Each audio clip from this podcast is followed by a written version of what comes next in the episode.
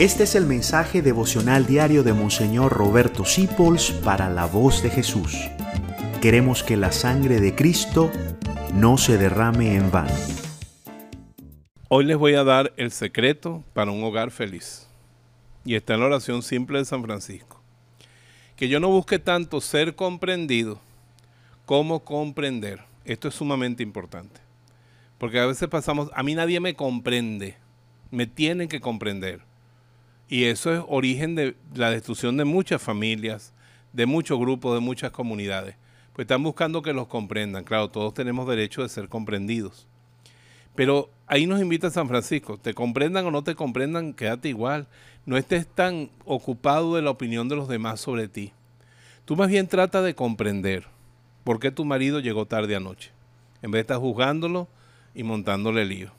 Comprender por qué tu hija está rebelde si de verdad nosotros nos sentáramos a comprender a los demás, a ponernos en su sitio, a comprender por qué reaccionan así, las soluciones lloverían del cielo.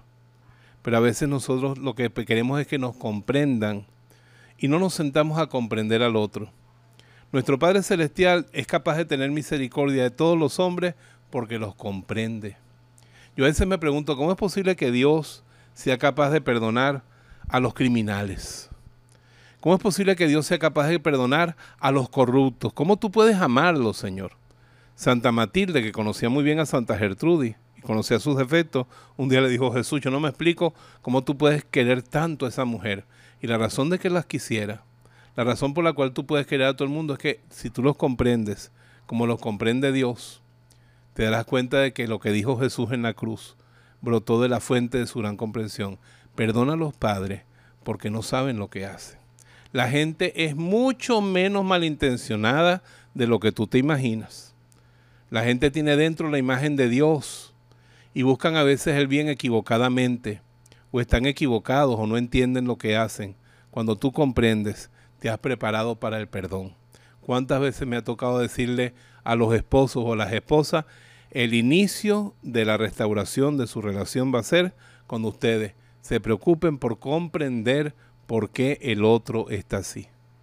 Vamos a ponernos en esa tónica de ser comprendedores, en vez de ser gente que llora como un niño chiquito diciendo, es que a mí nadie me entiende. Mañana nos vemos. Gracias por dejarnos acompañarte.